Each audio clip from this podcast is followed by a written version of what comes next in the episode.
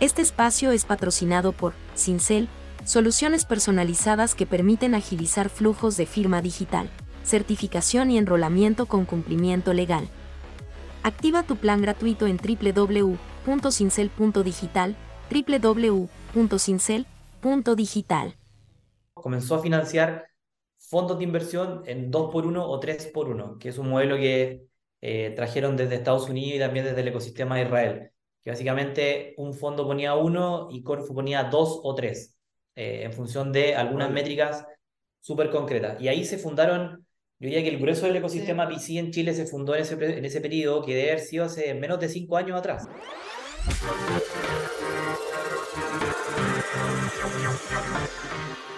Hola, ¿qué tal? Bienvenidos sean todos a un capítulo más del podcast VCs Latam. Es correcto, le acabamos de cambiar de nombre de Farsa Chat VCs Latam. Nombre larguísimo, ahora solamente va a ser VCs Latam, espacio donde entrevistamos a fondos de Venture Capital de Latinoamérica con el objetivo de conocer su proceso, su tesis y demás curiosidades sobre ellos y de su experiencia invirtiendo en Latinoamérica. El día de hoy tenemos un par de invitados uniéndose desde Chile, específicamente de Magical Startups. Chris y María, bienvenidos a la conversación, estimados.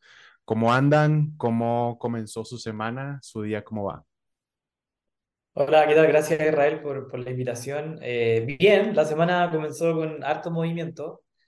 Eh, fin de año siempre es complejo a nivel global y Chile obviamente no, no, queda, no queda fuera, así que no, bien.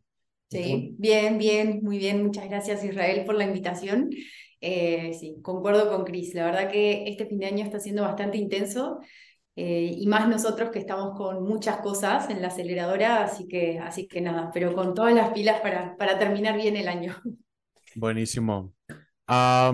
Pues nada, encantados de tenerlos. Eh, creo que no hemos tenido tantos, tantas instituciones de Chile, entonces curiosos sobre, sobre poder hacer como Zoom por esa parte y de otras cosas. Pero como siempre, comenzando por el principio, si nos cuentas primero tú, María, y después Chris, eh, qué es lo que hacen dentro de Magical y después le pasamos la bolita a Chris para que nos cuente qué es lo que hace Magical. Perfecto. Eh, bueno, yo soy María Noel de La Paz, yo soy actualmente la gerente de comunicación y marketing en la aceleradora. Eh, ya hace casi cuatro años que trabajo eh, soy uruguaya, pero estoy en Chile hace casi diez años ya. Y, mm, y, bueno, lo que básicamente hago yo, en realidad entré a trabajar en la aceleradora como portfolio manager. De hecho, trabajaba con Chris en el equipo de, de aceleración y portafolio y hace un año y medio que estoy, bueno, desde otra vereda, igual trabajamos muy en conjunto, pero lo que hago principalmente es contar eh, y comunicar sobre lo que hace la aceleradora, también enfocar mucho en contar las historias de los founders, de las startups. Eh, y todo lo relacionado con, la, con el nuevo fondo, eh, los scoutings, los llamados, etc. Así que un poquito eso es lo que, lo que hago Nice. Buenísimo. Chris. Sí, bueno, yo llegué hace un año antes que María Noel, hace cinco años ya en, enero, y también entré como portfolio manager, hoy día soy el scouting manager del nuevo fondo, que ya vamos a, a, entrarnos en eso, y, y, precisamente me enfoco en el deal flow de startups para este nuevo fondo, que spoiler alert, es de 5 millones y estamos invirtiendo en toda Latinoamérica y esperamos ya desarrollar los siguientes dos, tres fondos para ir a serie un poco más, más avanzada. Así es que sí, estamos en, pleno proceso de scouting eh, y ya acabamos de invertir en las primeras tres startups y estamos chequeando las siguientes tres para continuar invirtiendo en Latinoamérica. Buenísimo. Sobre Magical, Chris, ¿qué son? Eh, ahorita te voy a preguntar como de la evolución un poquito, pero hoy, hoy, hoy, ¿qué es lo que son? Hoy día somos un fondo, de un fondo de inversión y una aceleradora. Entonces, nos llamamos una aceleradora boutique y un fondo con un perfil más bien estudio VC. No tanto desde que desarrollamos nosotros las propias startups, sino que buscamos ir hands-on uno a uno con cada startup. Entonces, hoy día tenemos esta, esta mezcla entre fondo de inversión, VC y una aceleradora. Eso, eso es lo que somos hoy en, en Magical. Ok. ¿Cuándo comienzan? Y si no me equivoco, cuando comenzaron eran primero la aceleradora, ¿verdad? Sí, de hecho partimos como, yo diría, más preaceleración, de hecho, eh, era bastante más incipiente. Estamos hablando de, no sé, casi 10 años atrás, donde el ecosistema además estaba menos desarrollado. Eh, había mucho más impulso en incubación y preaceleración que en aceleración propiamente tal. Estábamos apalancando recursos públicos, 100% eh, públicos más que privados. Había un componente privado bastante más, digamos, más chico. Eh, y de ahí fuimos avanzando a medida que el ecosistema también chileno se fue desarrollando y a la par de lo que estaba sucediendo a nivel latinoamericano y global. Entonces, desde esa mirada y esa óptica fuimos dando pasos hacia lo que somos hoy día, que es esta aceleradora y fondo de inversión. Buenísimo. ¿Cómo es su tesis ahorita? Ya nos adelantaste que tienen el fondo, pero en tamaño, eh, bueno, en tickets, en industria, que en su momento creo que me contaron que en un tiempo estaban enfocados solo en una región de Chile, si no me equivoco era el norte, no recuerdo la ciudad, pero eh, creo que recuerdo eso, igual me corriges. Sí, sí, hay, hay, otras cosas, pero ahí yo creo que María Noel te lo va a poder explicar mucho más, más en detalle y mejor. Pero por la parte del fondo, somos 100% agnósticos respecto a la industria. Eh, el fondo es de 5 millones de dólares, como, como ya te comentaba. Es un fondo 100% privado, o sea, no tiene dependencia estatal, que era lo que sucedía antes. El ticket es de 125 mil dólares, que se descompone en 100 mil dólares en cash, en dinero, y 25 mil dólares en servicios de aceleración, similar al modelo que ocupa 500 Startups. Y la tesis es bastante, yo diría, genérica, estándar de, de todo VC hoy día, eh, buscamos startups en etapas pre-seed o seed que se encuentren levantando idealmente capital por primera vez, que tengan un equipo de founders 100% dedicado a la startup, que tengan roles complementarios y que por supuesto tengan experiencia en la solución que están presentando para, para la oportunidad de negocio, que la oportunidad de negocio o el problema que estén resolviendo sea de gran alcance, al menos de, a nivel regional, o sea, Latinoamérica, idealmente global, y que sea de urgente necesidad de resolución, o sea, que sea un problema que existe, que sea real, eh, que su foco el modelo de negocio esté más bien B2B o B2B2C, eh, no invertimos o evitamos invertir en B2C, y por último, eh, y por último, uy, se me, se me olvidó lo último, se me olvidó lo último, perdón. el modelo B2, B2B, B2C, ah, y bueno, por supuesto que que, estén desplegados en Latinoamérica. Eso, eso es lo, lo, principal. Buenísimo. Y lo que mencionabas de, del norte de Chile, eh, nosotros como, como aceleradora, como te contaba Cris, nosotros empezamos en el 2013 eh, y primero que nada fuimos como los primeros años, los primeros casi 10 años, 8 años, eh, fuimos administradores de un fondo público. Con ese y ese lo llamamos el Magical 1, vendría a ser. Y con ese fondo nosotros invertimos en 35 startups, eh, invertimos 2.8 millones, eh, que hoy en día tiene una valorización ese fondo que eh, estamos muy orgullosos de decir que se multiplicó por 10 aproximadamente. aproximadamente. y bueno, después de este, de este, primer, de este primer fondo que tuvimos, eh, con apoyo obviamente de estos fondos públicos, que lo que buscaba finalmente Corfo era también hacer más robusto y con más experiencia eh, a las aceleradoras de acá de Chile. Entonces, bueno, ahora nos animamos a esta segunda etapa, que es nuestro 2.0, que es nuestro Magical 2, que es el que comentaba Chris de nuestra tesis, que es nuestro primer fondo privado. Entonces, la verdad que nosotros estamos como muy emocionados de poder tener este fondo, que obviamente tiene, eh, al ser privado, tiene otras libertades quizás también para nosotros en términos de inversión. Em, y en paralelo a eso, eh, además de este fondo Magical 2, nosotros hace un año, a través también de la experiencia que hemos ganado en estos últimos 10 años de vida, eh, también nos ganamos una licitación para abrir el primer, la primera aceleradora del norte de Chile, que se llama Aster.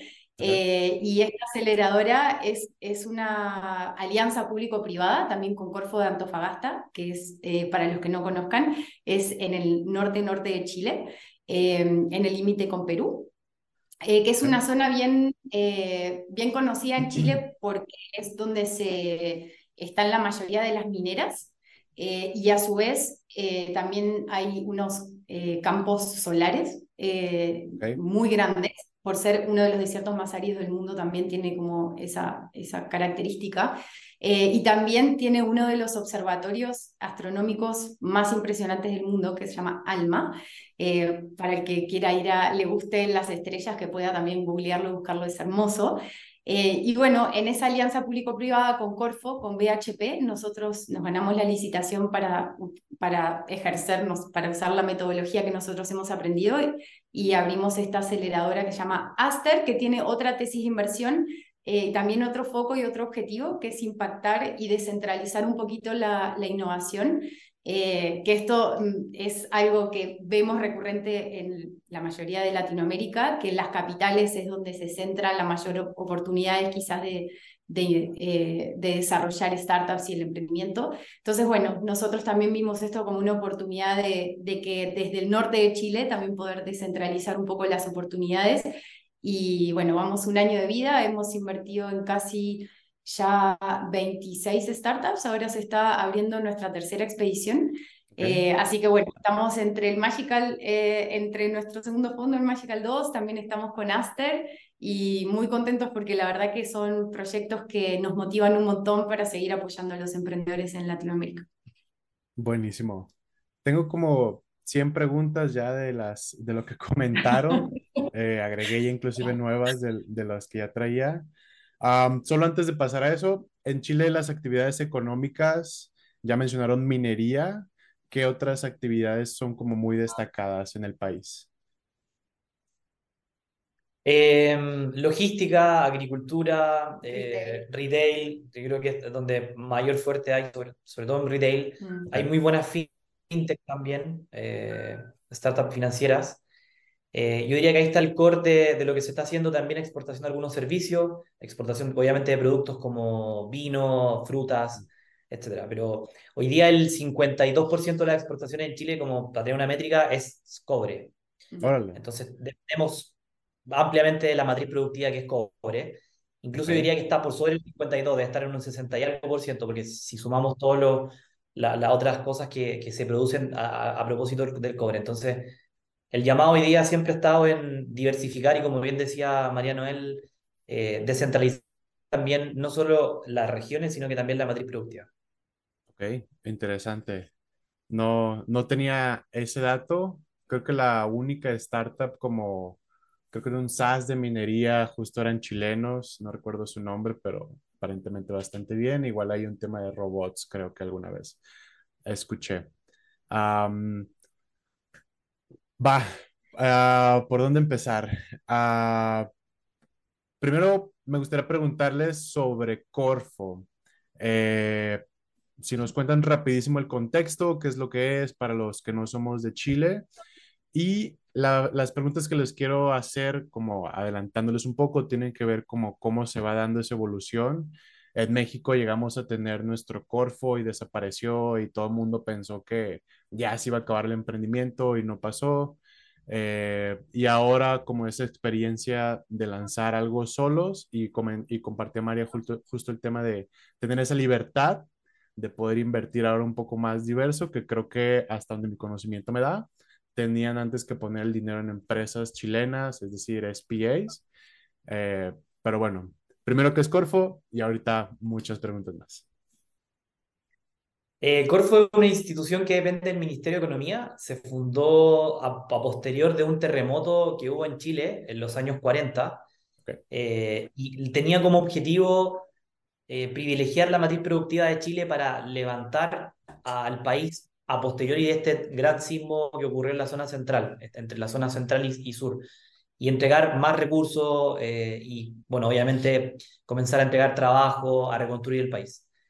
A propósito de eso, nace Corfo, que es la Corporación de Fomento eh, Productivo de Chile, y ya hacia los 90 se comenzó a diversificar en temas de, emprendimiento, hacia entrada a la década del 2000, eh, fuertemente invirtiendo en emprendimientos un poco más avanzados y del 2010 en adelante fundando Startup Chile ya entra directamente a competir del ecosistema mundial de innovación con el programa Startup Chile, que ampliamente reconocido a nivel mundial, diría yo. Eh, de hecho, María Noel trabajó en Startup Chile un tiempo mm. eh, y ha traído mucho talento, no solamente a Chile, sino que a toda la región. Y también, bueno, ha servido como ejemplo de spin-off. Está Startup México, que se creó en función de Startup Chile, Startup Brasil, Startup Francia, etc. Para el 18. Para el 18, exacto, en Panamá, ¿no? En Puerto, Rico. Puerto Rico. Sí. Eh, y eso es como, a grosso modo, lo que, sí, como mencionaba Cris antes, la, la, matriz en, la matriz económica que tiene Chile está basada principalmente en sus recursos eh, naturales, ¿no? Entonces, en, el año 2010 aproximadamente, eh, fue cuando se le planteó, al, el Corfo depende del Ministerio de Economía. Entonces se planteó eh, de que, bueno, obviamente los recursos naturales en algún son finitos, por lo tanto hay que empezar a poner, eh, como se dice, los huevos en diferentes canastas. Eh, por lo tanto, también empezar a, ver qué recursos no dependen 100% de, de, de, lo natural, ¿no? Entonces fue que se planteó la idea de, eh, de empezar a enfocar en, en, empresas de base tecnológica, o sea, de poder empezar a desarrollar empresas eh, que con la tecnología, les, que no, no es finita, al revés, es exponencial, eh, poder enfocar en, en ese tipo de empresas. Y es por eso que se planteó traer, pero acá en Chile no, no existía como ese gen emprendedor eh, tecnológico que, hoy en, que existe hoy en día y está tan difundido, ¿no? Y, y es uno de los países que, que, está en el top latinoamericano en relación como a emprendedores, a founders mm. y a resultados de las, de las empresas. En ese momento era algo totalmente eh, impensado. Eh, y es por eso que, cuando, que se le planteó a Corfo un piloto en el que trajeran a emprendedores de Estados Unidos a modo de piloto, eh, que los trajeran a Chile, que les dieran dinero, que les dieran la visa, que le dieran un espacio de trabajo y lo único que se le pedía a cambio era un equity social. Que el equity social ¿Ah? Órale, pero nunca he escuchado esa palabra. A mí me parece un concepto espectacular, el equity social, que era que a cambio se les pedía que lo único que tenían que hacer era ir a conversar a una universidad o hacer un evento o como empezar a contagiar, eh, que en ese momento se lo llamaba el virus del emprendimiento, hoy en día quizás hablar de virus. que mejor usamos otra palabra, pero como que esa, ese, eh, esa idea de que se vaya contagiando algo positivo. Em, bueno, y ese fue el piloto de Startup Chile. Eh, y bueno, y vieron que funcionó eh, y que, que, bueno, igual era un proyecto a largo plazo, ¿no? Claramente. Eh, entonces empezó después la primera generación invitando a emprendedores de todas partes de, del mundo. que vinieran acá a Chile con, y se, se, estableció el programa, ¿no? que empezó hace, fue el primero en todo el mundo, o sea, fue el primero que, que nació y bueno, y Corfo ha apoyado en esa primera etapa, apoyaba a emprendedores finalmente. Yo puedo decir, yo fui, como decía Cris, yo fui parte del equipo. Yo me acuerdo que en las postulaciones el porcentaje de chilenos que, que postulaban era, era, era mucho menos que, que el global. Y, Pero es increíble, después de, de, varias generaciones, yo estuve dos años trabajando ahí y creo que hubieron como seis o siete generaciones, porque eran muchas generaciones que se, eran todas contrapuestas así. Y cuando, cuando llegué, por ejemplo, era el 30% eran eh, postulantes chilenos y ya cuando me fui ya, había, ya estaba en el 50%. Entonces, también esas métricas nos daban la pauta de que había algo positivo que estaba pasando con, con este contagio, ¿no? Eh, de este equity social y a, y a, nivel país también, porque eran, no eran no solo emprendedores, sino, sino a nivel universitario, a nivel de, de otro tipo de, de, eventos que se organizaban. Los Startup Weekend, todos ese tipo de cosas que empezaron a pasar acá en Chile, que hoy en día lo vemos como algo re normal, pero que en esa época había que también forzarlo, ¿no? Para que, para que suceda y se, y se viera como, como una oportunidad para otros. Eh, así que bueno, eh, Corfo eh, tengo entendido que ese era el, era el plan, era primero a los emprendedores, después hubo un apoyo bien, bien grande a las aceleradoras. Como comentábamos antes, como que nosotros fuimos administradores de un fondo principalmente porque también la idea era que las aceleradoras pudieran tener track record, pudieran ensayo y error, pudieran invertir en startups, pudieran tener la holgura eh, operacional para poder hacer eso y también ir ganando experiencia en el camino. Y después ahora hay como una tercera, después hubo una tercera etapa que era más apoyo a los VCs. Entonces había, ¿no? Y ahí surgieron más fondos. Entonces, como que si uno va viendo, es como una evolución, o, por lo menos hay como una inteligencia de evolución natural de lo que es un ecosistema de innovación. Primero generando emprendedores, después eh, apoyando a los emprendedores después apoyando a las aceleradoras, después apoyando a los VCs, y eso sigue, ¿no? Y se sigue construyendo y, después, ahora, claro, los emprendedores quizás que se apoyaron, ahora ya son ángeles, entonces empiezan a generar estas mafias de inversión. Entonces, ha sido una evolución que es muy loco porque ha sido poco tiempo, eh, y, pero realmente es, es, eh, es increíble los resultados que ha tenido y cómo se ha cambiado ¿no? La, eh, el ecosistema y bueno, lo, lo, lo apasionante que es, por lo menos, por lo menos para mí. De casualidad de este programa que mencionas de traer este fundadores o emprendedores de Estados Unidos, ¿es donde salió Nathan de Magma o algo así? Sabes que no sé, no, no, no sé, pero yo creo que él, tengo entendido que él, no, no sé si de ese primero, eh, tendría que chequear, pero quizá mm quizá alguno de los otros programas, que, o sea, de los otros batch vendría a ser. Eh, pero no sé si fue de los primeros o, o, si vino por el programa. Me, me, no sé por qué me da la sensación que sí, pero la verdad que no podría, no podría confirmarlo. Sí, creo que alguna vez escuché en una entrevista que alguien le hizo y era como el primero o segunda generación. Y justo ahorita que dijiste el tema de equity social, creo que sí mencionó un tema de universidades y todo eso. Eh, entonces, como que interesante el modelo. ¿Cuál? No sé si ahorita permanezca eso. Eh, en su momento acá en México, INADEM, así se llamaba, Instituto Nacional del Emprendedor, junto con NAFIN, si no me equivoco, Nacional Financiera, estaban poniendo uno a uno para los fondos de VCs y fue cuando hubo como un mini boom de, de fondos. Igual y la estoy regando, pero allá, y bueno, regar, perdón, es equivocarme, eh, allá escuché, no sé si me lo estoy inventando, que llegó a haber un 2 a 1, o sea, Corfo 2, los fondos 1.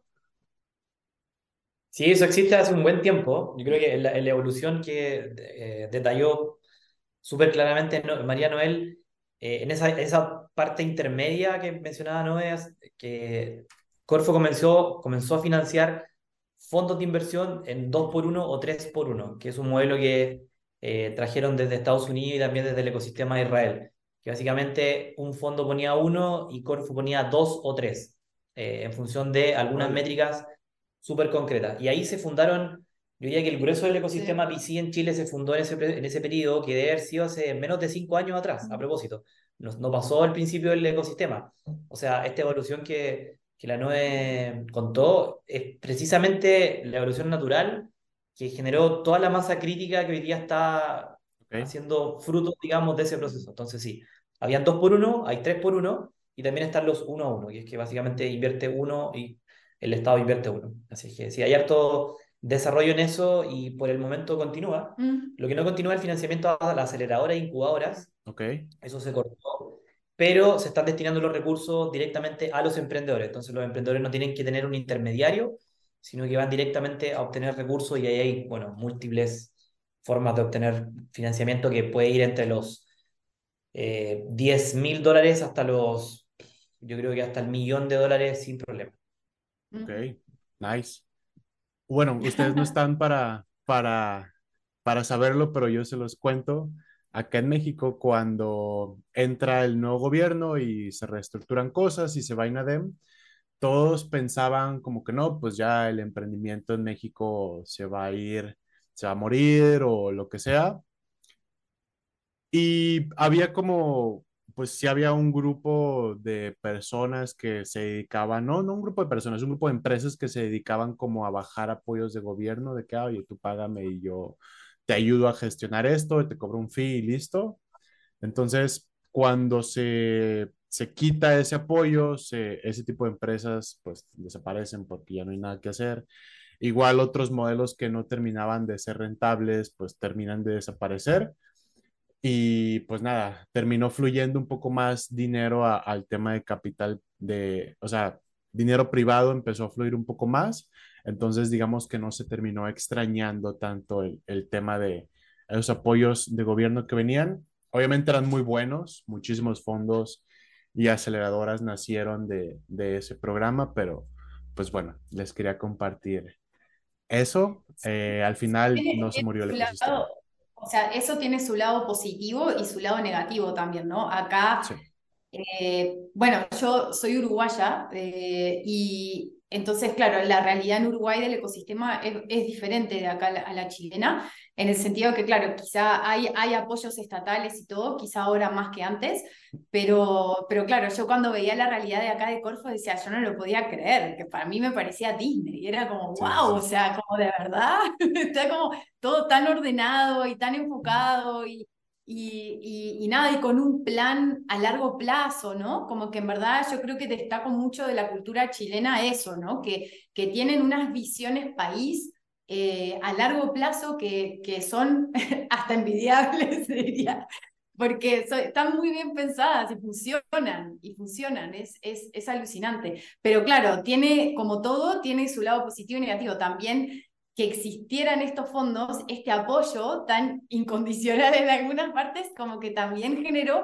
que, que quizá eh, algunas instituciones o algunas entidades o lo que sea, como que se confiaran demasiado y no era como, ok, es como cuando vas andando en la bici, ¿viste? sacar las rueditas finalmente, ¿no? Que para nosotros también era un desafío gigante, porque creo que, bueno, vos eh, estando en el ecosistema, eh, también quizás conozcas aceleradores etcétera.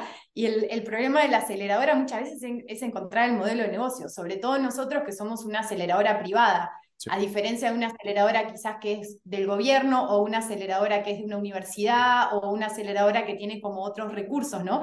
Nosotros al ser privados era, ok, ¿cómo vamos a subsistir? Como, como mencionábamos antes, cuando Corfo ya no nos esté apoyando en, en eh, como con o ser administradores de ese fondo o lo que sea. Pero nada, también saber que eso iba a terminar nos obligó a, buscar nuevas alternativas, a, enfocar en qué somos buenos, a ver nuestro diferencial y animarnos también, como si fuéramos nosotros también emprendedores, a salir a la cancha mostrando lo que tenemos para, para ofrecer, mostrando nuestro diferencial y bueno, y así es que nace también nuestro, nuestro fondo privado, ¿no?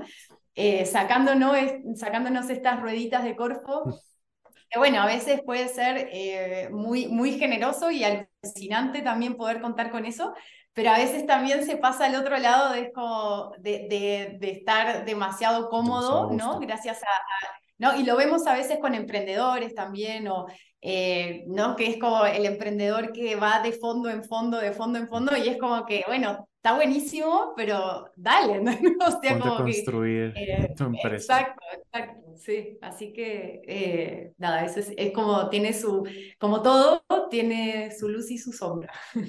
Buenísimo. ¿Qué cambia ahora que ya tienen eh, esta libertad? Esa es la primera pregunta. Y la segunda, no sé si les pasó, pero les comparto como algo que, que acá personalmente y desde Startup Links nos pasó. Yo anteriormente trabajaba en un tipo fondo aceleradora, eh, después em, empiezo a Blinks y ahora que ya lanzamos lo que nosotros llamamos Startup Partners, el compromiso o hacia afuera, como el, el exposure, no, no sé cómo escribirlo, pero se siente diferente o se siente como más compromiso justo, ya que pasas de nada más decir, ah, oye, te ayudo, te acelero, te apoyo, whatever, a decir como, ah, caray, en, nuestro caso es como una simulación de inversión porque estamos invirtiendo nuestro, se me fue la palabra, pero nuestro, ah, se me fue, ahorita, me voy a acordar, pero cuando dimos como ese pequeño, ese cambio de, ah, oye, ya nada más es decir, ah, sí, te apoyo y échale ganas, sino, ah, oye, pues ya, ya tienes nuestro respaldo un poquito más fuerte, se sintió como diferente hasta la manera de analizar los proyectos, sino nada más como, ah, sí, qué bueno que emprendes y chido. No sé si eso les, les pasó cuando, cuando mudaron como ahora tener su, su propio fondo. Pero bueno, resumiendo las preguntas, eh, esas diferencias que comentaban y no sé si les pasó como eso, que se sintió algo diferente a la hora de ya ponerle dinero y tener autonomía. hubo un cambio de metodología para nosotros, puede ser como teniendo más responsabilidad. Sí. Em, yo creo que en el caso nuestro, me parece que al. Em, yo creo que. te voy a responder esa pregunta, la otra, si querés a tú.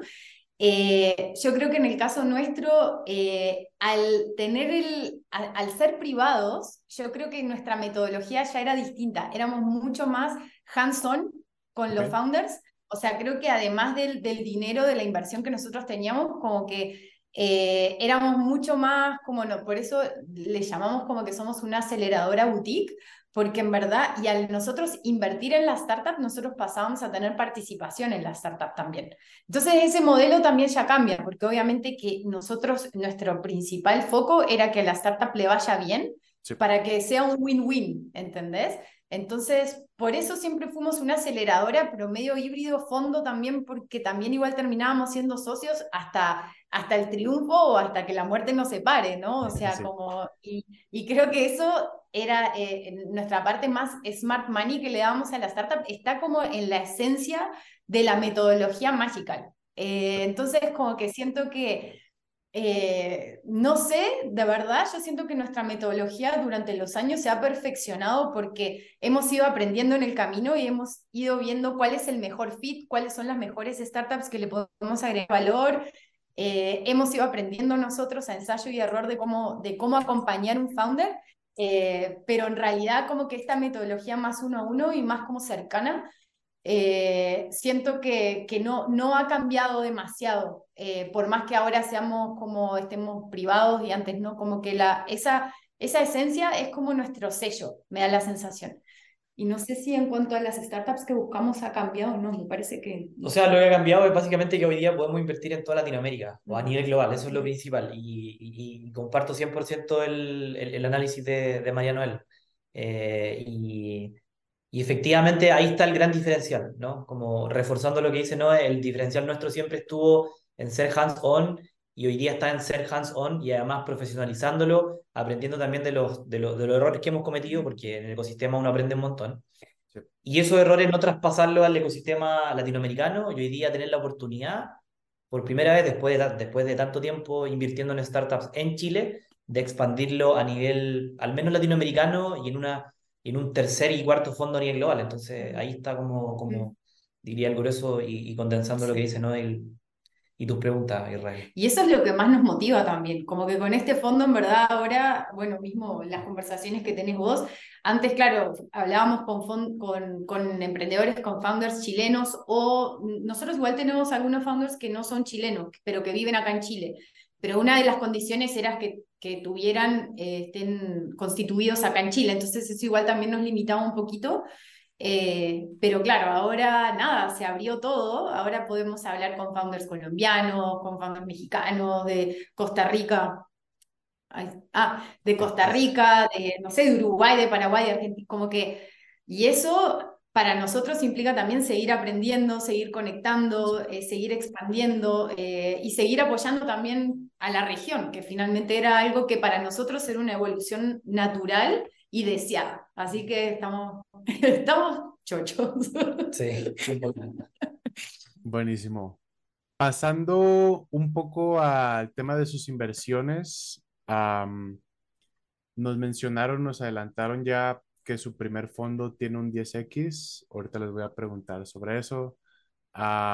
si no me equivoco, o sea, estaba viendo de dónde saqué el tema de los dos exits, si no me equivoco, del River Speech y de, de, unas inversiones que tienen actualmente. Por ejemplo, conozco Instacro y ya tuvimos por aquí también a, a Shipit eh, en, el, en, el, en el podcast y creo que también Collectia me suena. Entonces, bastante buen portafolio. No tengo el gusto de conocer al resto, pero preguntándoles primeros. Ojalá que sí, muy pronto. Nos los, nos los mandan al podcast para entrevistarlos también sobre sus dos exits. Ah, no sé si les tocó por el tiempo que, que, tienen en Magical. Esa sería como la primera pregunta para saber qué tanto indagar. Sí, Sí, nos tocó, ambos estábamos, de hecho, yo había entrado un año antes Mm, y no estaba justo entrando Justo cuando ocurrió el primer exit ok. y ya estábamos los dos, Mm. eh, digamos, con, con relación con las startups cuando ocurrió el segundo. Ok. Mm. ¿Podemos saber de quiénes fueron? O sea, ¿qué startups? Sí, la primera fue Eniax, que es una startup de en Health Tech. Ok, Es una startup que con inteligencia artificial permitía acelerar las listas de espera de las clínicas y hospitales. Y la ok, segunda startup es Ninja Company, que fue adquirida por Book y que era una EdTech o HR Tech que básicamente eh, enseñaba de forma muy automática, muy autónoma, cómo usar Excel. ok. ¿Qué específico? Hace poquito Muy vi que específico. hubo una competencia internacional de esports de Excel. Súper raro. Sí, hay, hay. Recordemos que hay un video de los años 2000 donde una cantante de hip hop nos trataba de convencer de que estaba, Sí. de que estaba mensajeándose a través de una, de una spreadsheet en un teléfono Nokia muy antiguo. Israel no, no era nacido. Tenía cinco años, pero, Ay, Israel, qué Probablemente, horrible. me hace sentir muy... pero, sí, no, Pero ahorita, es un, ahorita que, muy actual. A propósito de lo de que- Twitter, es un meme muy actual. ahorita que dijiste justo eso de mensajearte por, por medio de un spreadsheet, no tiene nada que ver, pero, pero justo eh, en una serie, eh, justo de, de asesinatos, casos y así, eh, se estaban mensajeando por un videojuego. Entonces era como, ok, la manera en que puedes comunicarte hoy en día hasta por correo y también e- eso fue otro capítulo de otra serie, creo. Utilizaban correos, abrían un correo, no lo mandaban, sino lo dejaban en borrador y las personas accesaban a ver el borrador y así era como se comunicaban. Am, Sí. nada que ver con, con la conversación, pero me acordé de esa parte. Ok, ¿cómo, cómo se da esa conversación de los exits? O sea, llega el founder y les dice, oigan, pues ya la vendí o la quieren comprar o me quiero salir, pero ustedes no quieren. Como que nos pueden compartir de, de esa parte, que sé que probablemente muchas cosas son como privadas y no son públicas, pero encantado de saber lo que se pueda. Sí, en general, bueno, pasa que los founders eh, sienten que están en un momento de poder vender la empresa, eh, es un buen timing para ellos, este, hay una oferta, llamémosla así, correcta, ¿no? Que está en función del mercado, está en función también de lo que el founder espera, eh, y nosotros como, como, bueno, Mariano lo ha dicho en en reiteradas ocasiones, nosotros somos socios y queremos ser el mejor socio y el mejor smart money, y para eso lo que hacemos básicamente hacer las recomendaciones del caso. Si la, la, la, la propuesta de exit está muy por bajo, hacemos la recomendación, analicémoslo, veámoslo más en detalle, si está bien, nosotros por supuesto no queremos ser y nunca quisimos ser un... un, un, un eh, Una piedra de toque. exacto, ¿no? una piedra de toque para matar el deal justamente. Entonces Ok, se dio muy orgánicamente. Eh, nosotros hoy día sí estamos buscando más activamente en el portfolio 1 cerrar con las desinversiones, o sea, buscar los exits. Y ahí estamos activamente buscándolas con startups como las que tú mencionaste, Instacrops, eh, Shipit, Simply Route, CPay, etcétera, Collecte también que está, le está yendo increíble. Hay muchas startups ahí también, eh, BOK, eh, Vista Wallet. Vita Wallet, que es una startup también muy interesante que está generando bastante revuelo en Latinoamérica. Está también eh, OK2Shop, que de alguna forma va a comenzar a generar cada vez más, más, más, más revuelo. Entonces, hay varias cosas que ahí nosotros sí estamos empujando, pero en, lo- en estos dos otros casos fueron bastante más orgánicos. ok. Y nosotros básicamente hicimos un par de recomendaciones y luego cerramos, acompañamos a los founders a cerrar esos deals y, y, y todo bien. Nice. ¿Cómo se ve en la práctica el, el salir a buscar eh, esa- esas desinversiones, esos exits? Que igual agrego como un poquito de contexto a todo VC o prácticamente cualquier inversionista institucional, pues trae cláusulas de dragalón, tagalón. Entonces, asumo que también como por ahí pueden ir los mecanismos. Sí, en este caso, en el primer fondo no teníamos esas cláusulas porque dependía de, de la inversión estatal, entonces era un poco más, yo diría, cerrada, no tan abierta como lo es la inversión privada donde decía hay tagalón, dragalón, cláusulas put, etcétera, etcétera. Eh, y en este caso opera de una forma más bien orgánica también, pero hoy día un poco más inorgánica porque nosotros estamos buscando activamente y saliendo a buscar potenciales compradores, buyers de alguna de estas startups. Eh, y hoy día el mercado está difícil, mm. definitivamente, está complejo. difícil. Eh, y, y, se vienen daños más difíciles todavía. Ya, ya está muy anunciado que el próximo año, por lo menos los dos primeros cuartos, van a ser los más complejos de lo que se viene en recesión. A Chile aparentemente va a ser el primer país latinoamericano el que le va a pegar, entonces está más complejo. Pero es un trabajo que es lento, es bastante de negociación, de conversación también con los founders, de incentivar a los founders a que estas cosas vayan sucediendo. Son cosas que en el ecosistema chileno no se daban, digamos, comúnmente. Si tú, tú revisas el registro de éxito en Chile, no sé, deben ser cinco, con suerte, cinco o seis. Eh, recién tuvimos los primeros tres unicornios que pasaron todos muy cerca entre el 2020 y el 2021. Eh, a diferencia de lo que es Brasil, lo que es Argentina incluso. Entonces, ha sido también, me, me un poco lo que decía María Noel, lo mismo que construyó Corfo en esta masa crítica de emprendedores, VCs y, e incubadoras aceleradoras, lo mismo se está construyendo hoy día que esta masa crítica de potenciales exits, potenciales M&A y potenciales, por supuesto, eh, nuevos founders invirtiendo en startup. Entonces, creo que ahí estamos ya cerrando este ciclo virtuoso de la inversión y, y nada, es un camino que, que toma un tiempo y bueno, con pandemia mediante y con crisis mediante eh, mundial económica es, aún más complejo, pero es algo que todo VC, toda startup debe estar preparado porque invertimos en riesgo y estamos en esto precisamente para, justamente por el, por el rush. Igual también hay algo que quiero destacar, que nosotros cuando, hablando de los exits, ¿no? Y nosotros como fondo, nosotros como aceleradora y la visión que tenemos de, de, cómo, de cómo llevar eso a cabo y de que me da la sensación que tu pregunta también era como cómo alineamos las expectativas, ¿no? Tanto del founder como la nuestra y, y, que todos seamos felices en, en esa relación eh, y en las expectativas que tenemos cada uno. Nosotros eh, principalmente nos enfocamos muchísimo y nos demoramos bastante porque le tomamos el tiempo a hacer un scouting eh, muy detallado.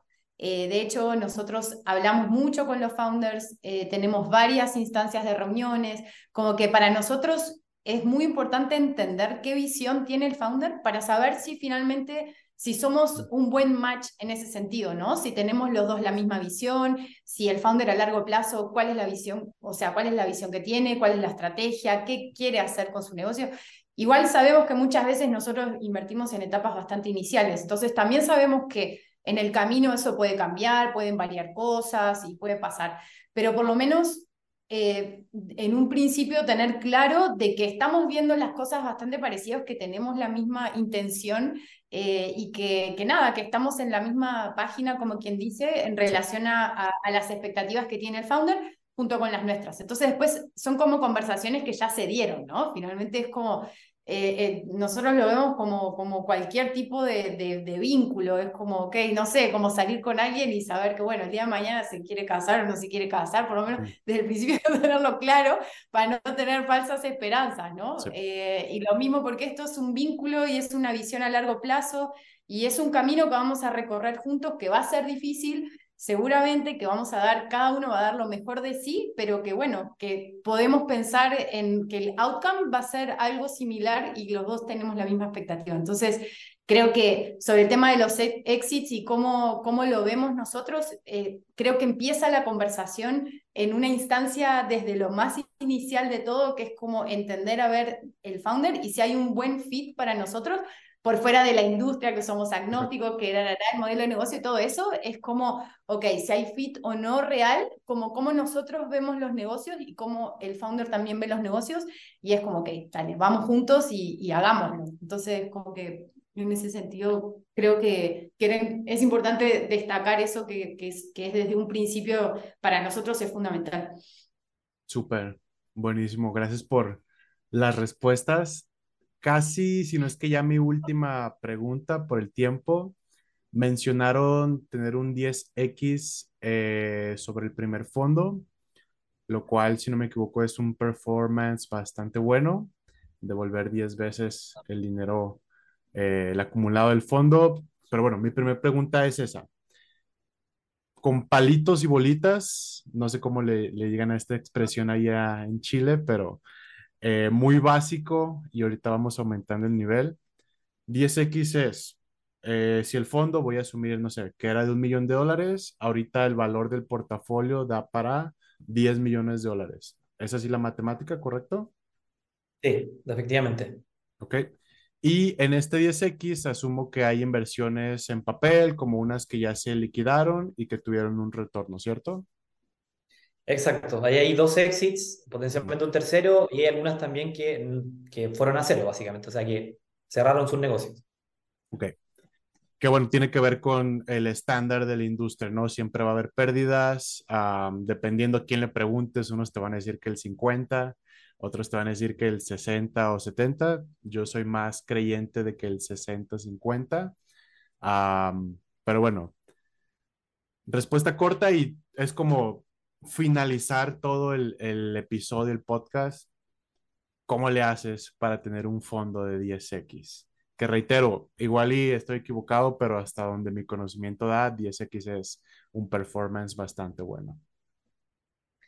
Eh, uy, hay varias, varias variables. La primero, creo que, no lo decía, lo decía recién, hacer un proceso de scouting muy fino, muy centrado en métricas y variables claves, eh, no dejarse llevar tanto por el hype, que es algo que sucedió en el- entre el 2020 y el 2021. Sí. En, en to- en cada, en cada, comillas, burbuja de startup han ocurrido este tipo de cosas. Eh, si, si tienes la oportunidad de ver el, el documental, o sea, el- la serie de WeWork, ahí te puedes dar cuenta el hype que puede provocar un founder con muy buen, digamos, discurso. Eh, ser muy cauteloso en eso, pero al mismo tiempo ir, ir con el riesgo a- asumido en relación a lo que estás invirtiendo. No estás invirtiendo en inmobiliarias, no estás comprando autos, estás invirtiendo en startups, por tanto, un buen porcentaje de tu portfolio va a terminar cerrando y va a terminar retornando cero. Sí. Eh, pero hay uno o dos que se van a lograr escapar y esos dos son los que van a retornar 10 y eso es lo que cada fondo, cada VC busca. De hecho, en el ecosistema de Silicon Valley se habla de que los retornos tienen que estar en promedio, entre un 10 y un 15 por, o sea, retornos bastante importantes. Eh, y lo segundo es prestarle todos los servicios de apoyo a los emprendedores. Creo que es vital, Ok. o sea, trabajar el trabajo uno a uno con cada founder, el prestar atención, el ser realmente un partner, un socio, un smart money es clave, vital y fundamental. El, el que los emprendedores sientan que tú estás ahí en todo momento. Eh, no siempre uno puede estar proactivamente activo, pero estás en todo momento dispuesto para ayudar a lo que necesiten, a lo que requieren, ya sea con contactos, ya sea con revisión de un deck, con revisión de un flujo de O caja, escucharlo. o escucharlo simplemente, exacto. O sea, que como- ser psicólogo también. Exacto, Sí, actuar como sí, un coach, psicólogo, eh, es súper importante y eso es lo que también marca la diferencia y creo, Mm. lo que decía Noel al principio también es es súper relevante, que es lo que ha marcado la diferencia y lo que ha hecho que el modelo, la metodología de Magical no haya tenido que tener grandes, grandes Modificaciones. modificaciones ni cambios, sino que más bien se haya ido perfeccionando, profesionalizando y que cada vez entregue el mejor servicio posible. Mm. Y bueno, Sí. También, no sé qué opinión. Sí, no, ¿Qué te- 100%. De acuerdo en todo. Sí, de acuerdo en todo, de acuerdo en todo, sí, 100%. Nice. Mm. Bueno, creo que nos alcanza una pregunta más. Eh, justo, es un poco más general, no necesariamente sobre ustedes, eh, sobre Magical, perdón, que pues ya más o menos nos han adelantado varios, pero creo que hemos visto cambios bastante marcados en el tema de modelos de aceleración en general. Eh, justo donde estaba antes teníamos preaceleración y luego un tema de mandarlos a Silicon Valley. Inclusive hasta YC ya cambió su ticket y sus condiciones de inversión, redujo el número de startups en cada batch. Hay aceleradoras que solo aceptan 10, otras que aceptan 50, 20, whatever. ¿Cómo, qué opinan de los cambios que ha habido en general en el ecosistema?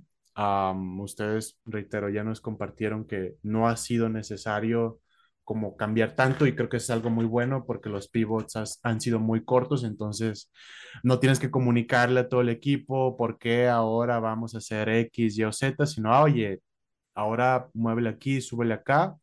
Pero bueno, ¿qué opinan sobre los cambios que ha habido en general? eh, en los modelos de aceleración en, en Latinoamérica? ¿Quién guste comenzar por la respuesta? Em, yo creo que, que, bueno, lo hablábamos un poquito antes, yo creo que igual las aceleradoras han tenido un trabajo súper duro de, de, por lo menos yo trabajo hace más de ocho años en tres tipos de aceleradoras diferentes, una aceleradora de gobierno, una aceleradora, bueno, en Seedstars que era como, es como una aceleradora fondo de inversión más global, eh, ahora en Magical que, es, que tiene otro, otro perfil, que es una aceleradora privada, y y, y, en verdad siento que en cada una de ellas, eh, primero, el dolor de la sustentabilidad siempre estuvo presente, en algunas eh, más, en otras menos, Em, y creo que también por el propio modelo que tenemos y por el, eh, la industria en la que estamos, como que los emprendedores, yo creo que tiene que estar en constante revisión. De hecho, nosotros cuando estábamos trabajando para este fondo nuevo, también la revisamos. Si bien la esencia sigue siendo la misma, pero hay un montón de cosas que obviamente la vamos, la, e, es como si fuera un servicio de una startup, es como, ok, hay que preguntarle al cliente a ver si, cómo vamos, si está bien, si tenemos que modificar cosas, mismo para nosotros, para ser sustentable. Nosotros, por ejemplo, cambiamos un poco el modelo de, de ser eh, como in eternum, como que igual ahora estamos trabajando como en, en etapas, ¿entendés? Como en esta etapa, después esta etapa tiene como un límite de tiempo. Eh, entonces, el servicio per se sigue siendo el mismo, la esencia sigue siendo la misma, pero, pero hay pequeños detalles que vamos modificando y que vamos cambiando. Y creo que eso es por, también por cómo se va evolucionando el ecosistema. Creo que los founders también van necesitando diferentes cosas. Y uno que también evolucionó con su servicio, con su experiencia, con haber trabajado con otros founders, también va evolucionando en lo que tiene para ofrecer. Entonces a mí no me llama la atención y no lo veo como, como una alerta ni nada que estos programas vayan cambiando, que se vayan modificando, sino como que es muy coherente para con la industria y para con los clientes y las personas con las que trabajamos. O sea, si tuviéramos el mismo programa hace, no sé, 10 años, es porque algo no estamos escuchando, ¿entendés? Como que hay algo que, Exacto, hay algo que nos... Eh, bueno, por ejemplo, entonces seríamos muy incoherentes para con lo que nosotros tratamos de ayudar y trabajar todos los días con un founder. Entonces, eh, siento que, que estos cambios en los modelos son necesarios eh, y, y, creo que cada uno hace como un ensayo y error y lo va como mejorando, lo va trabajando. Lo va... Entonces, para mí son saludables. Y, además también entre todos podemos ir colaborando. Nosotros, por ejemplo, hablamos un montón con otras aceleradoras, como con otros VCs, y es como la pregunta del millón siempre es, ¿y cómo lo hacen? ¿Y por qué lo hacen así? Y fíjense qué, porque creemos que en esa colaboración, como que a mí me parece que las aceleradoras estamos demasiado distanciadas en algunos casos, eh, cuando en verdad necesitamos como, eh, no sé, como aceleradoras unidas para ir como complementando y construyendo, porque lo nuestro está en constante evolución y así debería ser. Entonces, eh, a mí siempre me motiva y me encanta que aparezcan, por ejemplo, no sé, los pigmas, los plátanos, los, no sé, los, y que también se mantengan los Startup Chile, no, no, sé, como que entre todos ir ofreciendo diferentes como partes de, no sé, como de, de, de distintas cosas. Yo siento que tienen que existir todas porque no todos los founders necesitan lo mismo.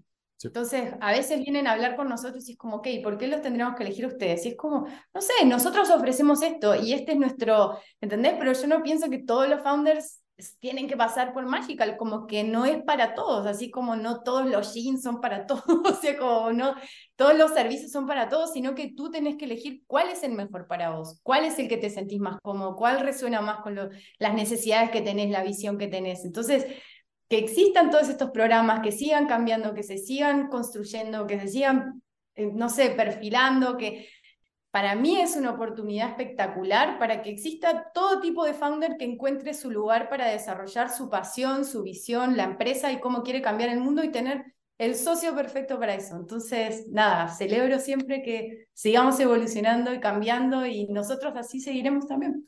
100% de acuerdo. Creo que la clave ahí está la colaboración y, bueno, Mariano lo, lo, resumió mucho mejor que yo. No sé si resumimos. bueno, lo menos lo contestó. O al menos lo condensó. No tengo poder de síntesis, perdón, Israel. Lo condensó muy bien y el espíritu. O sea, creo que el espíritu de todo aquí, eh, con Startup Links y con otras instancias, VC, CVCs y, y inversionistas ángeles, creo que está en la misma lógica, así que yo estoy 100% de acuerdo con lo que Mariano menciona. Buenísimo. Así que colaboremos, colaboremos. Siempre, siempre colaboramos. Siempre. Justo para cerrar, eh, un call to action, donde los pueden buscar, tanto startups como otros inversionistas. Tanto, Nos no pueden sé si- encontrar en- Sí, sí, Dale, perdón, dale, nos, perdón, nos pueden dale, encontrar dale. en arroba magical en redes sociales, en link- LinkedIn, en Twitter, en Facebook y en Instagram. Eh, en algunos casos, creo que en LinkedIn es Magical Chile, si mal no Sí. Eh, también nuestra página, nuestro sitio web, www.magicalstartups.com. Eh, hay varios call to action a postular, pueden aplicar. Nos- la- nosotros tenemos un proceso que es ventanilla abierta. En cualquier punto del año pueden postular. No hay batch, no hay cohorts, no hay cohortes. Entonces pueden aplicar en cualquier momento. Nuestro sistema de selección y de screening es bastante amigable. Tiene un tiempo determinado que en promedio está en tres meses, pero creemos que es bastante más rápido de lo que, se, de, de- de lo que le toma un fondo de inversión. Y por supuesto, siempre estamos generando conexiones, como bien decía María Noel, si nosotros no somos el mejor fit, vamos a naturalmente tratar de derivarte con el mejor fit, tanto en aceleración, incubación o bien en fondos de inversión. Y también tenemos las convocatorias abiertas en el norte por Aster Aceleradora. Hoy día también estamos tratando de abrir hacia el sur del Perú, eh, la Vale. parte oeste. Norte Argentina, la parte oeste también de Bolivia, así que pueden aplicar asteraceleradora.com y también seguir en todas las redes sociales como Aster Aceleradora. Así que felices también de, de comenzar a colaborar, de que puedan sumarse y muchas gracias a Israel y Startup Links por todo lo que están haciendo por el ecosistema latinoamericano. No, hombre, Gracias. gracias. a ustedes por la apertura a preguntas complicadas, pero gracias por, por las respuestas. Eh, aprendimos bastante el día de hoy. Y pues nada, nos seguimos viendo. Ojalá que pronto en vivo por allá por Chile el siguiente año. Y pues un gustazo haberlos tenido, chicos. Igualmente, te esperamos, Israel, por acá. Claro que sí, ahí vamos a andar. Chao.